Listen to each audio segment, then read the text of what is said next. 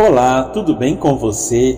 Hoje vamos refletir sobre o Evangelho de Mateus, capítulo 22, versículos de 34 a 40.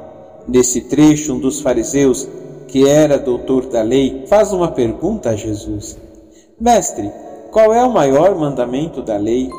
Jesus responde citando dois mandamentos: Amarás o Senhor teu Deus de todo o teu coração, de toda a tua alma e de todo o teu entendimento. Este é o maior e o primeiro mandamento. O segundo é semelhante a este: amarás o teu próximo como a ti mesmo. Esses mandamentos são fundamentais para a nossa fé cristã. Amar a Deus acima de tudo e ao próximo como a si mesmo são as bases para uma vida plena e feliz. Mas você sabia que na língua grega há uma curiosidade interessante nesse texto?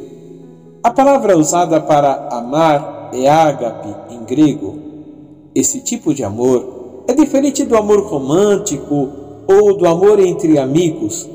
É um amor incondicional que se preocupa com o outro e deseja o bem dele.